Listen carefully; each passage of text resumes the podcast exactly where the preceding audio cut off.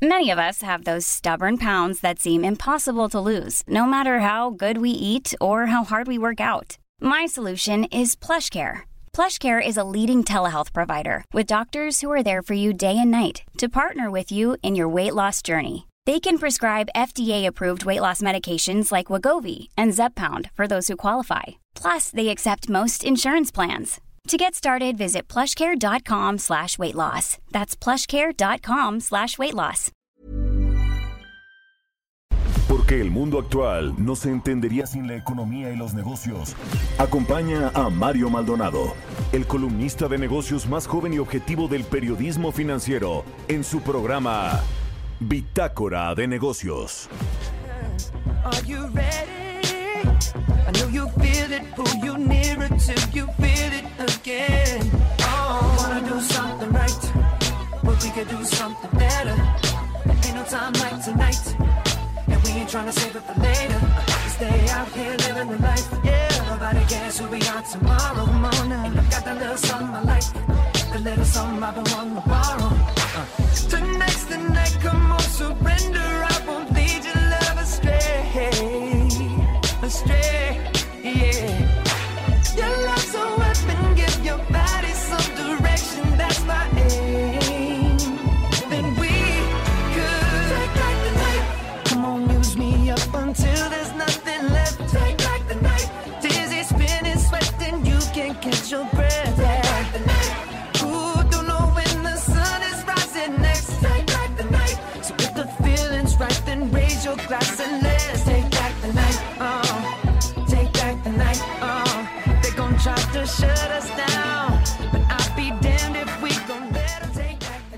tal? ¿Cómo están? Muy buenos días. Bienvenidos a Bitácora de Negocios. Yo soy Mario Maldonado. Me da mucho gusto saludarlos en este miércoles 28 de abril del 2021.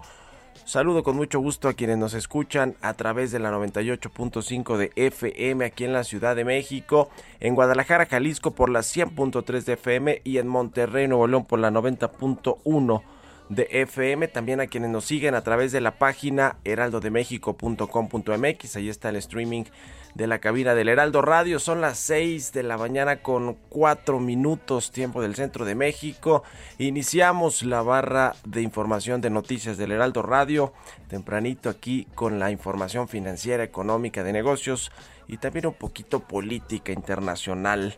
Bueno, arrancamos el día como todos como siempre, con un poco de música, estamos escuchando esta canción de Justin Timberlake que se llama Take Back the Night.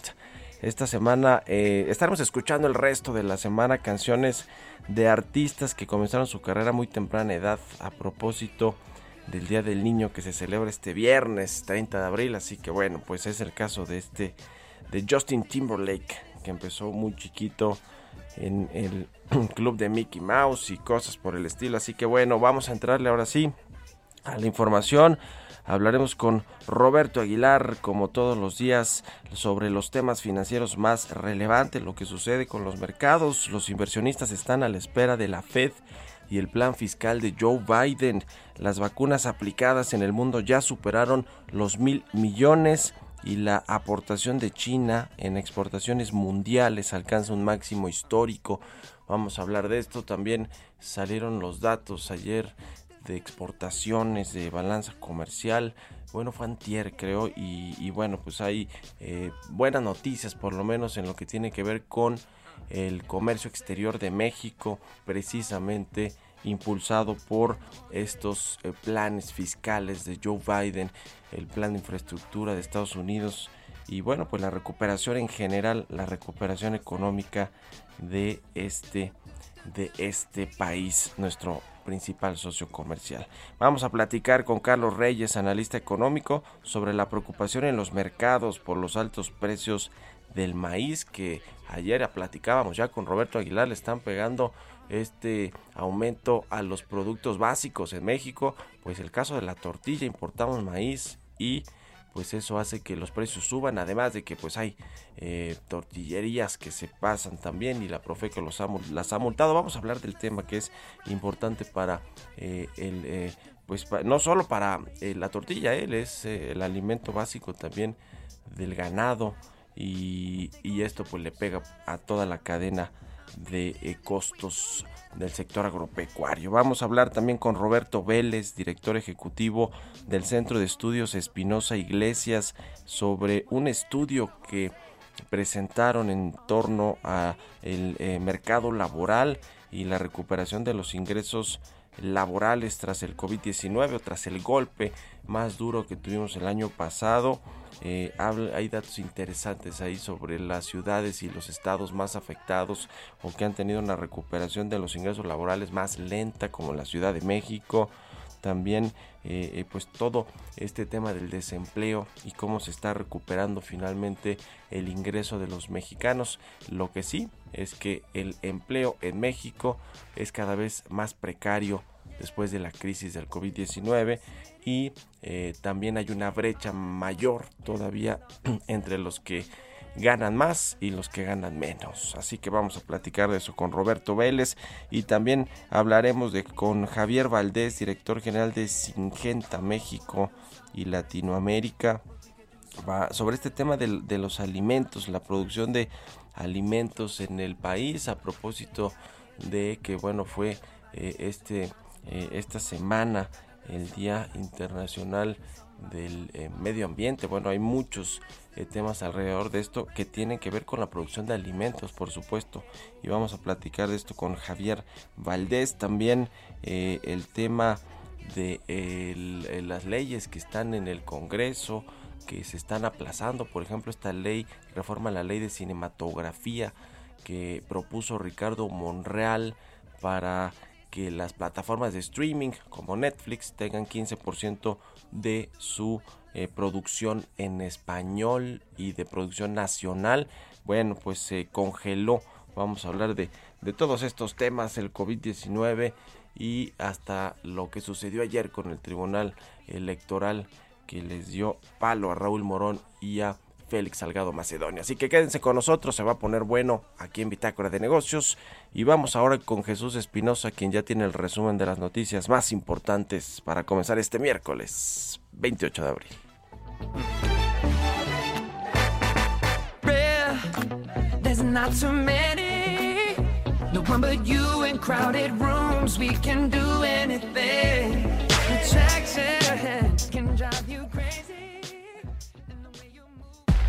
El resumen. La Organización de Países Exportadores de Petróleo y sus aliados confirmó que mantendrá su decisión de aumentar gradualmente la oferta de crudo en 2.141.000 barriles diarios entre mayo y julio, tal y como pactó el pasado 1 de abril y volverá a reunirse el 1 de junio. Rocío Nale, secretaria de Energía, participará este miércoles en la reunión programada de la Organización de Países Exportadores de Petróleo Plus, en la que interviene México, para revisar las proyecciones sobre la producción de los miembros y realizar ajustes de ser necesario. Al participar en la cumbre de capital privado 2021, Arturo Herrera, secretario de Hacienda señaló que para mejorar la salud de la economía en el país, el sector privado debe encontrar las condiciones para crecer. La secretaria del Trabajo explicó que las empresas podrán continuar con sus contratos de subcontratación vigentes al momento de la entrada en vigor de la reforma el pasado 24 de abril para efecto de regularizar su plantilla. Sin embargo, recalcó que lo que no podrán hacer desde este momento es firmar nuevos contratos para contratar personal a través de outsourcing o insourcing. De acuerdo con datos del Instituto Nacional de Estadística y Geografía, el valor de las exportaciones de mercancías mexicanas fue de 43.003 millones de dólares en marzo de 2021, lo que representó un aumento de 12.15% a tasa anual, su mayor alza en 29 meses. Este martes, Kamala Harris, vicepresidenta de Estados Unidos, prometió 310 millones de dólares en ayuda humanitaria adicional para El Salvador, Honduras y Guatemala en un esfuerzo por defender una ola de migración de esos países hacia Estados Unidos. Bitácora de negocios en El Heraldo Radio. El editorial.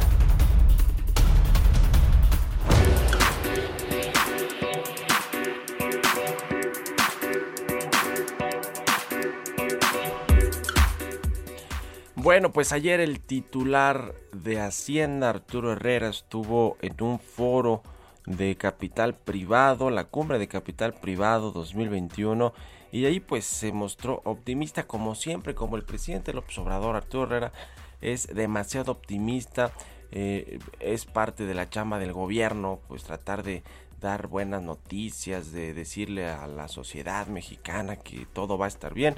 pero la verdad es que dice que México eh, pues va a salir de la crisis económica y de la crisis del COVID-19 fortalecido en términos macroeconómicos y fiscales. Yo no entiendo por qué, porque a pesar de que no, pues hubo esta contratación de deuda nueva, como muchos países y no aumentó considerablemente el déficit fiscal, pues lo que se aumentó fue la deuda, por lo menos la relación deuda-PIB que tiene México, hay un desempleo también tremendo, muchas empresas quebradas, eh, eh, digamos que condiciones eh, sociales también cada vez pues más paupérrimas, hay más pobreza, más brechas entre ricos y pobres, los ricos son más ricos, los pobres más pobres, en fin, eh, todo esto, pues digamos que el, hablar en términos macroeconómicos y que hay más, bueno, ya tuvimos los datos del primer bimestre y, mm, por lo menos el estimado del primer trimestre de cómo cerró la economía en este 2021, tampoco son buenas noticias. Y el, el secretario de Hacienda, sin embargo, pues sí dice que eh, se necesita mucha inversión privada para tener un crecimiento más fuerte y dinámico, lo cual, bueno, pues sabemos todos absolutamente.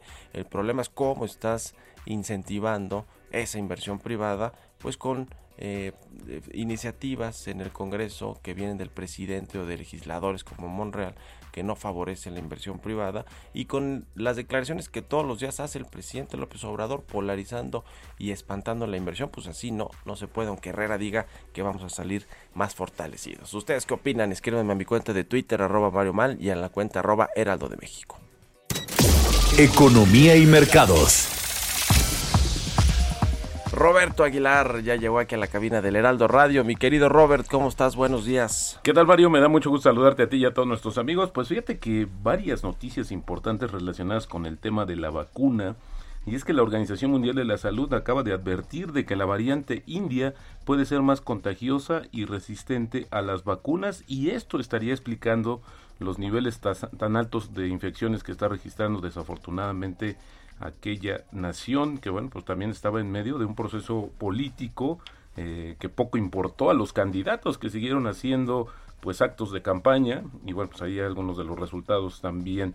Y fíjate que el dólar el dólar subía ligeramente mientras los inversionistas pues se mantienen en, gran medida a la espera de la decisión de política monetaria de la Reserva Federal, que pues ahí no se anticipan cambios, pero sí eh, eh, los detalles van a estar en la postura, en las palabras, en el enfoque que dé justamente el Banco Central. Y más tarde habrá un discurso de Joe Biden en el que el presidente estadounidense va a detallar el plan para elevar los impuestos a los ciudadanos de Estados Unidos, que eso sí, los más ricos, incluyendo, que por cierto ayer veía una estimación, Mario, que es menos del 1% de los eh, eh, ciudadanos estadounidenses que estarían con una tasa más alta. Sin embargo, lo que sí es que las ganancias del capital, de capital, ahí sí se va a aumentar al doble el impuesto. Y esto para financiar un programa de atención a la infancia y otros gastos sociales. El plan de infraestructura se va a financiar con los impuestos corporativos. Y bueno, pues hay que ver porque también los planes impositivos de Biden han sido rechazados por sus opositores políticos.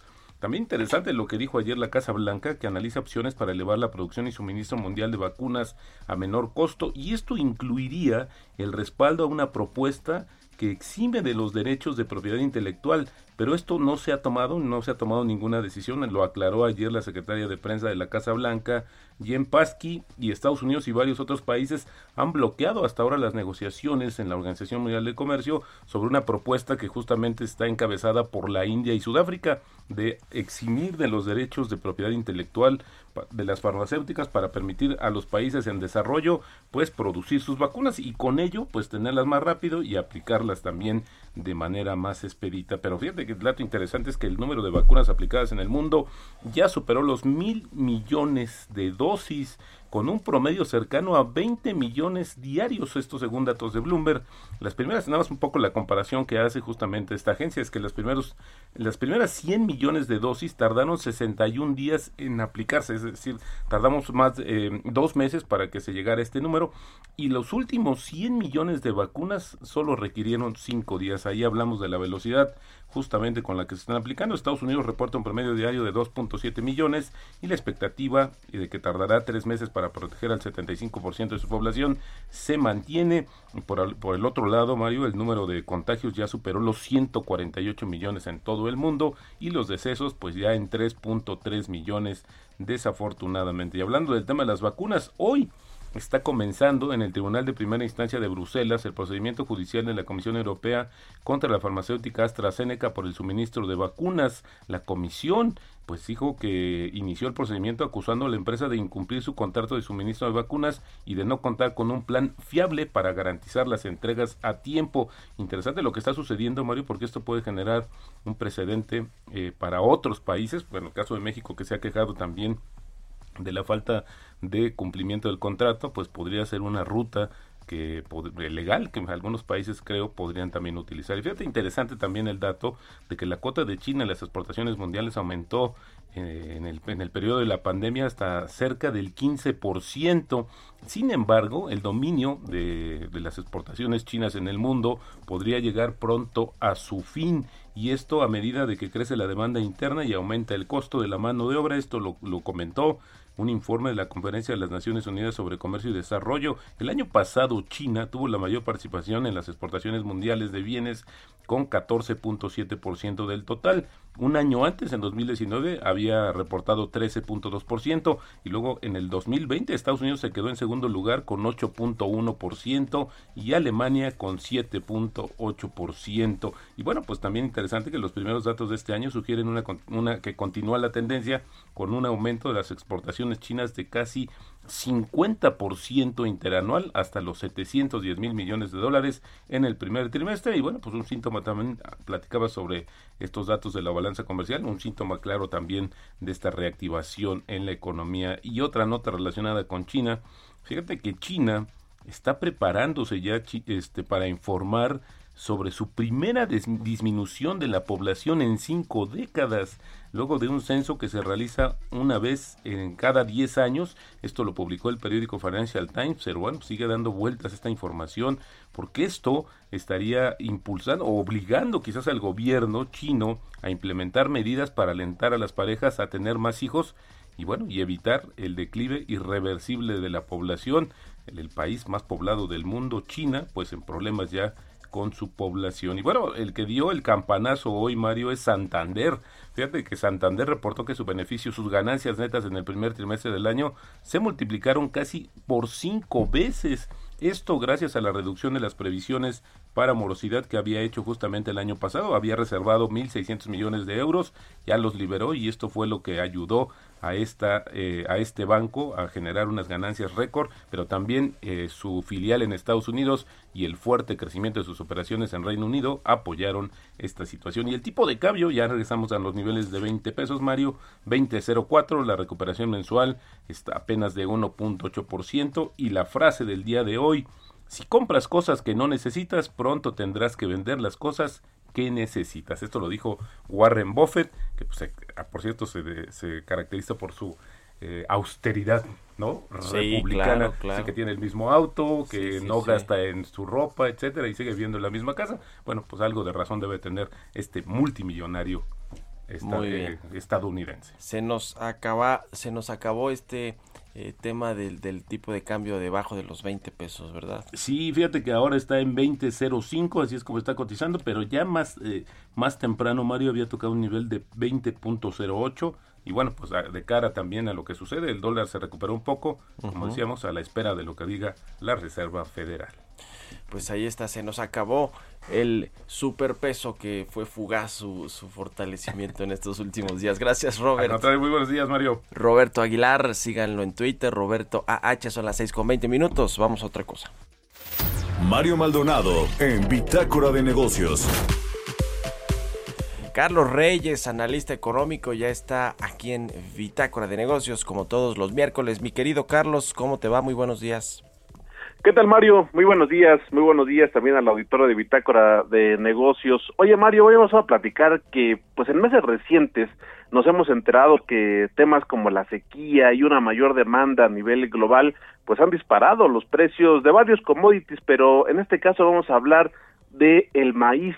A precios, Mario, no vistos desde hace casi una década. Este cultivo sin duda es uno de los más representativos de México por su importancia económica y también su importancia cultural. Fíjate, Mario, que eh, al momento el llamado bushel de maíz, esta unidad de medida para, para el maíz, se ha incrementado casi 30% en lo que va del año y si tomamos en consideración los últimos 12 meses, el incremento ha sido casi del 95%. También es preocupante para el sector en México porque bueno somos muy dependientes a este a este grano. Precisamente por eso quiero platicar un poco del maíz en México Mario. Y bueno su producción se divide en maíz blanco y maíz amarillo. El maíz blanco se destina al consumo humano y de este México reporta un consumo per cápita por medio de 196 kilogramos anuales, en tanto que la producción de maíz amarillo se destina principalmente a la industria o la fabricación de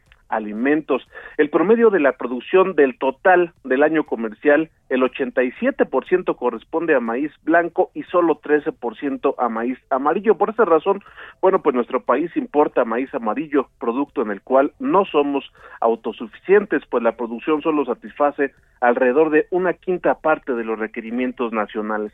En general, este cultivo representa el 14.7% del Producto Interno Bruto Agrícola Nacional y el 84.2% en la producción de cereales. Aquí en nuestro país, el principal ciclo productivo es el primavera-verano, en él se produce más del 84% del total. Las principales entidades productoras de maíz son Sinaloa con el 22%, le sigue Jalisco con el 14%, el Estado de México con el 8% y Michoacán con el 7%. También se produce en Guanajuato, Guerrero, Veracruz, Chiapas, Chihuahua y Puebla. Ahora, en el plano internacional, Mario, México ocupa el octavo lugar en la producción mundial y exporta a 17 países en términos de valor, principalmente a Venezuela, Kenia y Estados Unidos, lo que nos ubica como el décimo exportador mundial. No obstante, este indicador, Mario Auditorio, pues ha ido a la baja, las exportaciones del maíz han caído. De hecho, se estima que México eroga alrededor de 2.700 millones de dólares al año en importar maíz esto principalmente de Estados Unidos. Y es que, por ejemplo, en el último quinquenio, la demanda de maíz importado en México presenta una tendencia alcista. Estados Unidos es el principal productor de maíz en el mundo con una participación del 31%, le sigue China con 23% y ya en tercer lugar la Unión Europea que contribuye con el 5.8%. También nuestro vecino país del norte es el principal exportador de maíz a nivel mundial, le sigue Brasil y Argentina. Esto es más o menos el panorama del maíz aquí en nuestro país y su presencia a nivel mundial, Mario, pero sin duda existe un temor y preocupaciones en los mercados de que siga la alza el precio de este commodity, de este grano, principalmente, Mario, por una sequía histórica que se está dando allá en Brasil y por la demanda que se da en este país. También un retraso en la siembra en Estados Unidos por cuestiones climáticas también y bueno, la demanda que se está incrementando y quizá algo de lo que más ha impactado en el precio del maíz, Mario, ha sido el incremento en la demanda de China y es que como se está dando esta recuperación económica, China es muy sensible en este aspecto, comienza de inmediato a demandar más productos, el maíz no ha sido la excepción y bueno, se espera que esta demanda siga incrementando el precio. Y le pega a los productos, ya decíamos, de la canasta básica como la tortilla, pero toda la cadena agropecuaria, agroalimentaria. Muchas gracias, Carlos, muy buenos días. Mario Auditorio, buenos días. Un abrazo, sigan a Carlos Reyes en Twitter, C Reyes Noticias. Vámonos a la pausa, regresamos. I know you feel it, pull you nearer till you feel it again.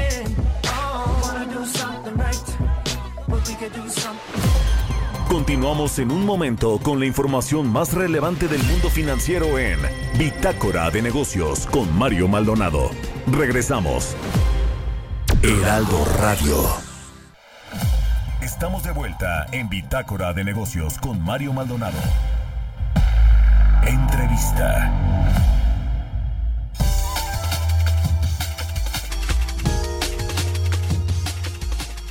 El Centro de Estudios Espinosa Iglesias presentó un estudio importante, interesante sobre el patrón de recuperación de los ingresos laborales después del pico de la pandemia del COVID-19, en el cual revela que durante el 2020 la recuperación del empleo en el país fue más lenta para los trabajadores de medio, de ingreso medio, con un déficit de 2 millones de empleos. Asimismo, este estudio mostró que durante el año pasado el nivel de ingreso laboral per cápita solo recuperó su nivel original en el estrato más alto y el ingreso de la Ciudad de México fue el más afectado de las entidades federativas con una caída de 18%. Muy interesante este análisis eh, muy puntual sobre el mercado laboral, cómo se comportó en el 2020 cuando pegó pues con más fuerza la pandemia del COVID-19 a la economía. Roberto Vélez es director ejecutivo del Centro de Estudios Espinosa Iglesias y me da mucho gusto saludarlo. Roberto, ¿cómo estás?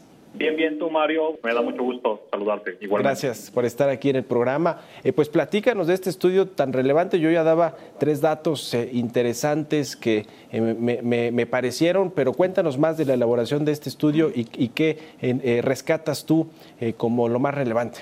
Sí, mira, es, es un trabajo que elabora mi colega Ángel Monroy Gómez Franco y lo que hace es un poco darle seguimiento a lo que nosotros hemos venido reportando en las últimas semanas. Eh, hace unas semanas reportamos el problema de movilidad laboral que identificamos, es decir, México es un país que en el mercado laboral tiene muchos vaivenes en términos de, de los ingresos, que hace que una proporción muy importante de la población o supere la pobreza laboral o caiga en ella, ¿no? Pero el problema fue que con la pandemia, eh, un patrón que estábamos viendo que en el saldo neto era más salidas de pobreza que caídas en pobreza, se revirtió, ¿no? Y eso, a final de cuentas, lo observamos en los resultados que nos presenta, por ejemplo, Coneval con relación a, caídas en pobreza, eh, con un problema serio, ¿no? Y entonces lo que hace Luis Ángel en este trabajo es básicamente regresar a la fuente de información que nosotros previamente utilizamos, que es la ENOE, y ver cómo ha sido el patrón en términos de la escalera eh, social de, de este impacto y cómo en, en todo caso hay cierta recuperación o cómo es la forma de la recuperación que estamos observando, ¿no? Y lo que encontramos es, en primer lugar, como tú bien decías, eh, bueno, esta parte tú no, no la mencionaste, pero eh, el choque es más que proporcional en contra de la población que está en la parte más baja de la escalera, pero al momento, pero eso también eh, tuvo un choque importante en la parte media de, eh, de la escalera, ¿no?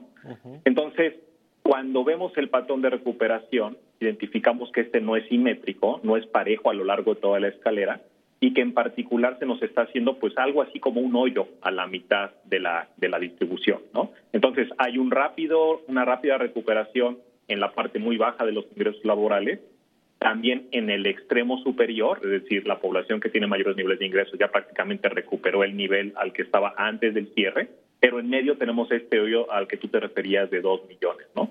Entonces, al final de cuentas, el patrón, si se mantiene eh, con esta característica, pues lo que hace es, por un lado, concentrar una gran proporción de la población en los niveles bajos de ingreso laboral y, por otro lado, eh, mantiene esta distancia o incrementa la distancia con relación a los de ingreso laboral alto. ¿Eso en qué se traduce? En dos problemas. Una precarización de- del mercado de trabajo y, por otro lado, una mayor polarización. Y en términos de eh, nuestro objetivo como centro, que es el análisis de la movilidad social y el, impulso de la movilidad social, pues una característica combinada de precarización con polar- polarización, pues eventualmente si se cristaliza, es decir, se mantiene este patrón, pues te lleva a, a opciones de movilidad social más limitadas. En esta generación y eh, si esto se mantiene, pues puede tener efectos intergeneracionales. Correcto, esta eh, precarización que creo que es la palabra y que se ha usado mucho para definir cómo eh, pues va a recuperarse el empleo, cómo se está recuperando, ¿no? Con empleos más eh, precarios en el mercado informal en la economía informal, eh, con, eh, sa- salarios más bajos, con menos horas de trabajo, en fin, estas cifras también nos, las va revelando el INEGI en estas encuestas que hace de ocupación y empleo. Eh, ahora, eh, quiero preguntar, y muy lamentablemente esto que hablas de la polarización o, de la brecha, me imagino, de ingreso laboral entre pues, los que ganan más, los que ganan menos, creo que se amplía con la crisis y con y con este golpe que se le dio al mercado laboral. Ahora, eh, la- las mujeres y los hombres, las mujeres yo he escuchado que son pues quienes más también sufrieron con la crisis por el eh, tipo de trabajo que desempeñaban, más enfocado al tema de los servicios, el comercio que estuvo pues bastante afectado por la crisis. ¿Qué nos puedes decir entre eh, hombres y mujeres? ¿Cómo, cómo afectó seg- según el estudio que hicieron, Roberto? Bueno, mira, si quieres, me refiero al estudio previo, que es donde tocamos el tema de mujeres. Eh, eh, en realidad, en el caso de las mujeres, donde nosotros nos hemos concentrado no es tanto en la parte de desempleo y cómo le está pegando proporcionalmente a las mujeres en comparación con los hombres, sino que nos estamos concentrando en un fenómeno que nosotros definimos como exclusión laboral. ¿no? Entonces, históricamente tú tienes población que desearía trabajar, que está disponible, pero que no está eh, como parte de la población económicamente activa, sino que está en las filas de la población no económicamente activa, ¿no? Y entonces, históricamente, eh, digamos, antes de la pandemia, eh, identificamos más o menos 7.2 millones de personas en esta situación, de las cuales eh, casi unas eh, tres cuartas partes son mujeres, ¿no? Ahora, cuando viene el choque de la pandemia, esta población crece a casi 8 millones y medio, 8 millones 600 mil, y el número de mujeres en esta situación se incrementa en un millón, ¿no? Entonces, esta es una capa medio oculta de, de la baja participación de las mujeres, las pocas posibilidades que tienen las mujeres de, de participar en el mercado laboral. Entonces, tienes el problema de desempleo, tienes el problema de participación laboral y tienes este problema de exclusión laboral. Entonces, cuando tienes un choque con estas características, lo que identificas es las vulnerabilidades, ¿no? Que están mucho más marcadas en el, en el, en el grupo de las mujeres. Y no tenemos que olvidar que, por ejemplo, en este caso eh, puedes estar yéndote mucho a población no económicamente activa por el tipo de carga de trabajo eh, no remunerado en el hogar, ¿no? Eh, independientemente de que puede haber avances en la colaboración de eh, actividades como puede ser el cuidado, incluso en el cierre, eh, la carga de trabajo para las mujeres es, es, es eh, desmedida en términos proporcionales con relación a la que realizan los hombres en, en este tipo de cosas, ¿no? Cuidados, etcétera. Entonces, eh, este tipo de choques lo que te dice es, aquí hay un problema estructural que ante un choque con estas características se agudiza mucho más. Pero el hecho de que no exista el choque, incluso en una situación sin choque, el problema va a seguir estando ahí. Y entonces eso a lo que nos lleva es a pensar o a repensar en el esquema o en el diseño de nuestro mercado de trabajo. Finalmente, eh, eh, Roberto, quiero preguntarte sobre los estados. Ustedes traen datos por estado. Yo hablaba ahora de la Ciudad de México y el eh, que fue de las más afectadas por el, el tema del empleo. Eh, y a propósito de la ENOE, escribió ayer el, el exsecretario de Hacienda, Carlos Ursúa, sobre cómo le está afectando a los estados precisamente el tema del desempleo, el déficit que tienen de empleo formal. Y prácticamente pues todos tienen este, este déficit todavía, salvo tres creo que están pegados a la frontera que colindan con los Estados Unidos y Tabasco, que bueno, se le ha invertido mucho dinero en la refinería y en otros proyectos. ¿Qué, nos puedes decir a nivel eh, estatal cómo se ha comportado este tema? Mira, lo, lo que encuentra Luis Ángel Monroy Gómez Franco en su análisis es básicamente lo que hace es comparar el ingreso laboral per cápita entre los estados en el trimestre 1 del 2020, es decir, antes del cierre, y en el trimestre 4 de 2020, es decir, al cierre del año, ¿no? Y lo que identifica son, eh, digamos, quitando a Tabasco, que tuvo ahí una combinación de cuestiones con lo de las inundaciones, si lo recuerdas, los, los eh, estados más afectados son el que ya mencionaste, Ciudad de México, pero también aparecen ahí Quintana Roo y Baja California Sur, ¿no? Entonces, ahí cuando tú hablabas, por ejemplo, de los sectores de, aquí, de actividad, pues está altamente correlacionado con eso, ¿no? O sea, tienes eh, regiones del país como estas tres que acabo de mencionar, donde en ciertos polos de desarrollo, en el caso de Baja California Sur y Quintana Roo, servicios es clave, ¿no? Entonces, esto eh, está pegando de manera muy importante. Hay otros que no pareciera que les pega tanto, pero el problema es que están tan abajo en términos de ingreso laboral per cápita, o sea, piensa en Chiapas, Veracruz, Oaxaca, están tan deprimidos antes que casi que si hay un choque, eh, te, te acercas a una línea de supervivencia, ¿no? Entonces ahí no se observa tanto el golpe, pero porque de por sí están muy, muy abajo, ¿no? Pero cuando te mueves a este tipo de, de entidades como Quintana Roo, Baja California Sur y Ciudad de México, ahí lo ves y está íntimamente ligado con lo que mencionabas de los servicios. Pues muy interesante, te agradezco mucho Roberto Vélez, director ejecutivo del Centro de Estudios Espinosa Iglesias, que nos hayas eh, compartido eh, información sobre este estudio que hicieron. Gracias. No, gracias a ti, Mario, y saludos a toda tu audiencia. Historias empresariales.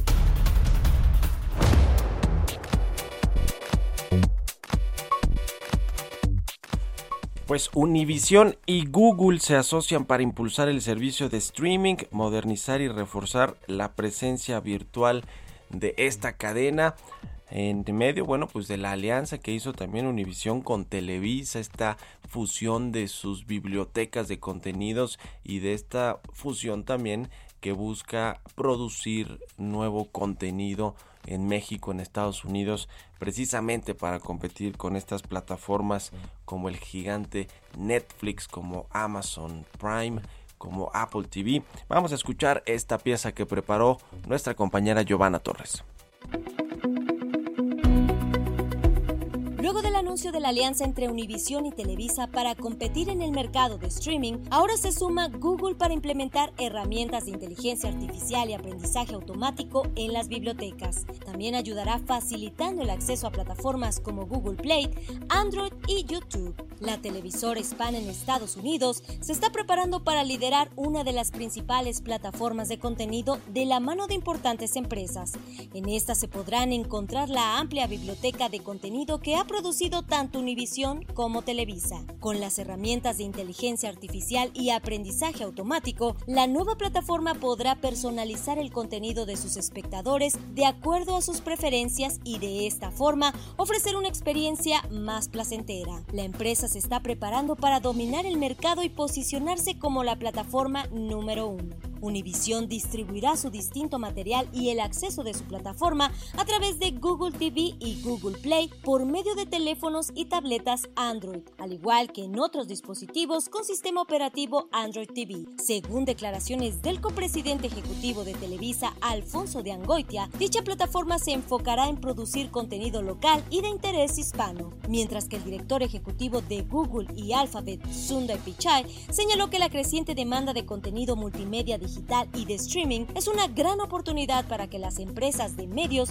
se conecten de nuevas formas con sus audiencias. Para Bitácora de Negocios, Giovanna Torres. Entrevista.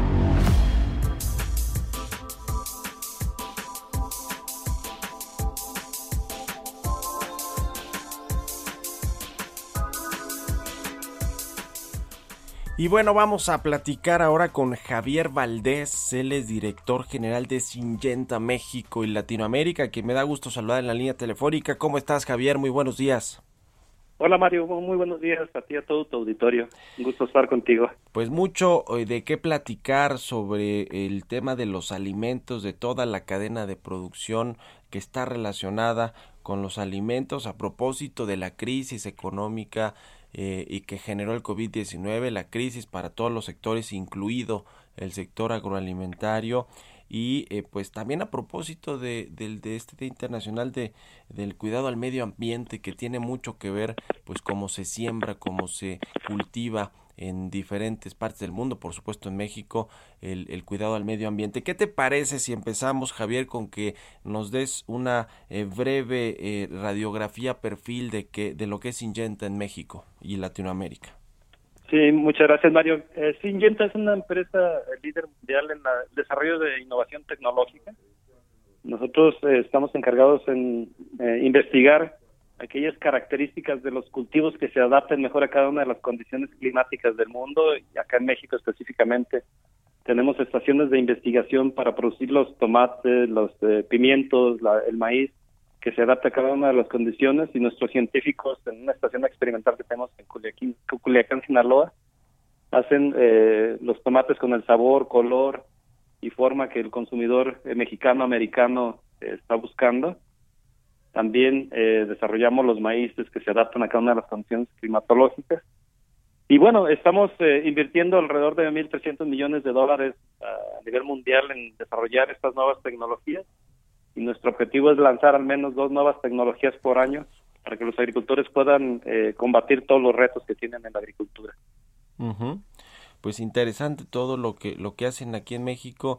Eh, a ver, ¿cómo está, cómo, cómo, eh, qué- decir acerca del golpe que le dio a, la- a las economías, pero en particular al sector agroalimentario, el COVID-19?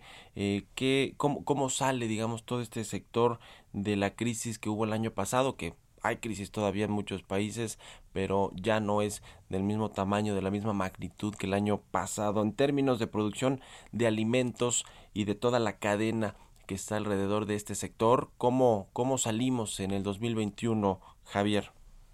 Mira, Mario, una de las principales preocupaciones a nivel mundial es eh, precisamente lo que acabas de mencionar, las cadenas de, producción de alimentos y de suministro.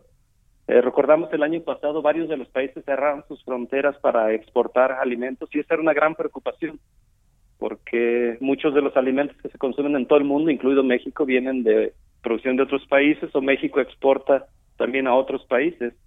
México, como sabemos, está en el lugar número 11 en la producción de alimentos a nivel mundial y es, es un jugador clave en producir alimentos para consumidores de Norteamérica, Europa, Asia, este, principalmente Norteamérica, pero también somos importadores de granos y también eh, importamos eh, cantidades eh, grandes de, de maíz, de soya, de arroz. eh, entonces, era, esa, esa parte era muy importante.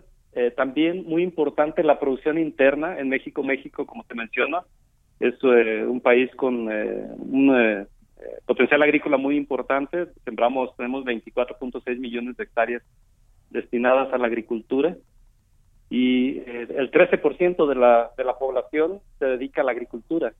Entonces es una actividad muy importante para, para nuestra economía, para nuestra población y también eh, para la eh, producción de alimentos. Eh, si hubiéramos frenado por la pandemia la producción de alimentos, tendríamos una crisis humanitaria muy grande a nivel mundial aquí en México también. Y, y eso es uno de los factores claves. Y las cadenas de suministro eh, son muy complejas.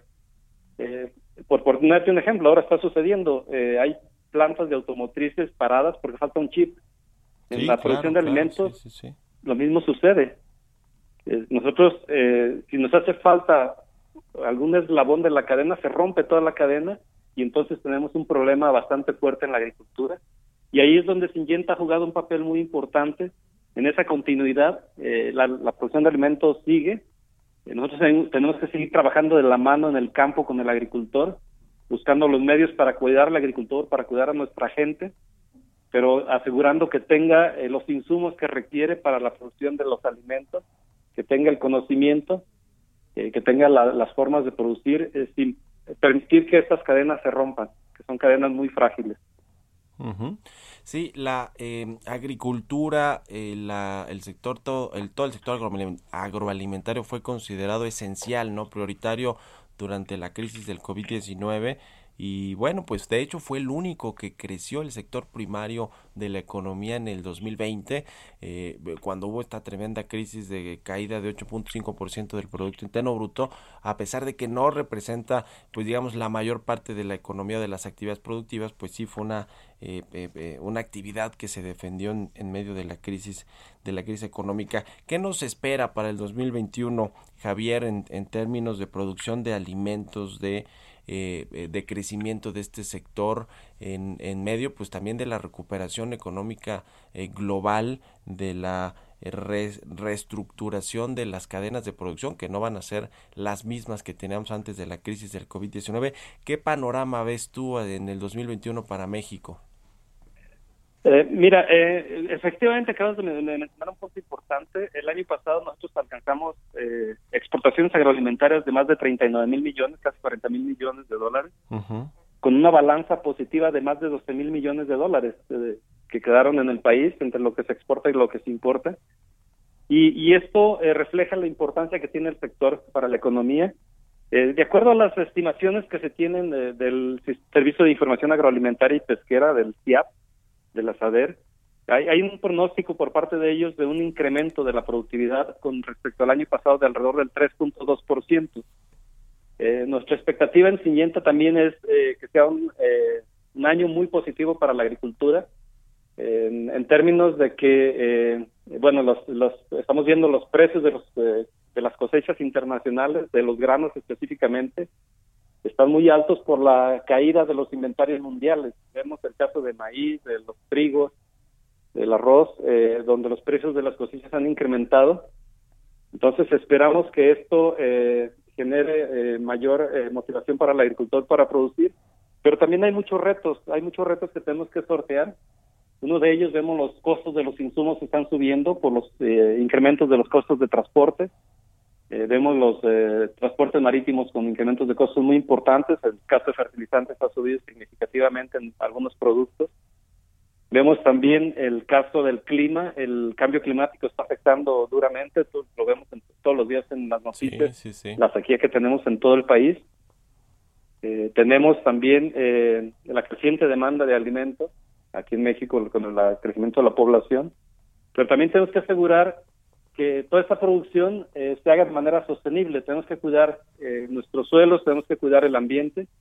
Y para esto eh, eh, tenemos que trabajar con proyectos como el que Simienta está desarrollando, como el Good Road Plan, o un plan para una alimentación sostenible, en donde tenemos que cuidar del ambiente, tenemos que cuidar eh, de la sostenibilidad, pero no, no, solamente ambiental, también social y económica. Tenemos que hacer que los cultivos sean rentables para los productores, que el, el resultado final sea positivo para que el agricultor mantenga esta actividad económica y, y se siga produciendo en las comunidades.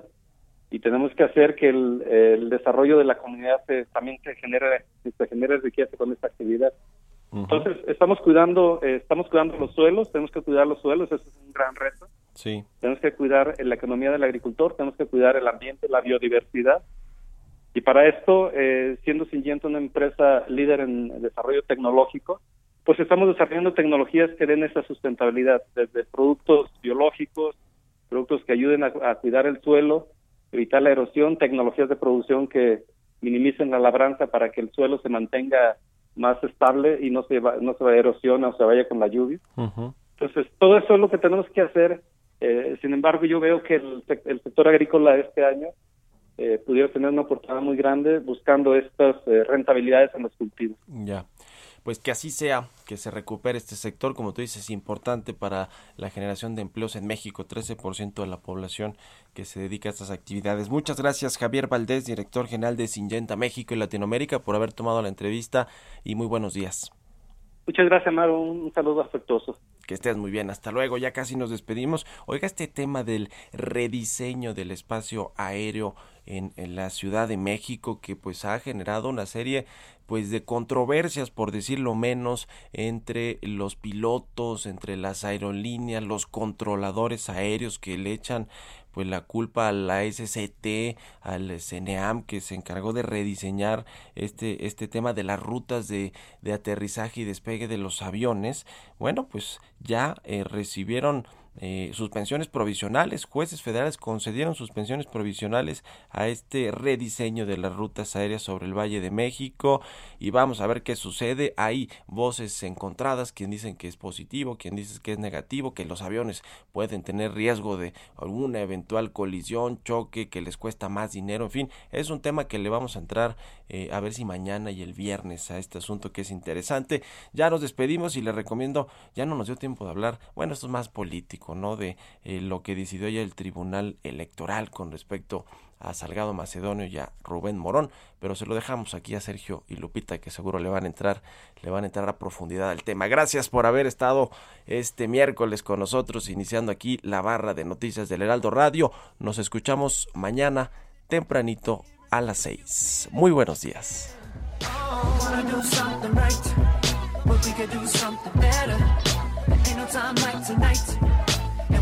To save it for later. Stay out here living the life, yeah. Nobody cares who we are tomorrow. Now. And I got that little something I like, the little something I've been wanting to borrow. Uh. Tonight's the night, come on, surrender. I won't lead you, love. Esto fue Bitácora de Negocios con Mario Maldonado, donde la H suena y ahora también se escucha. Una estación de Heraldo Media Group.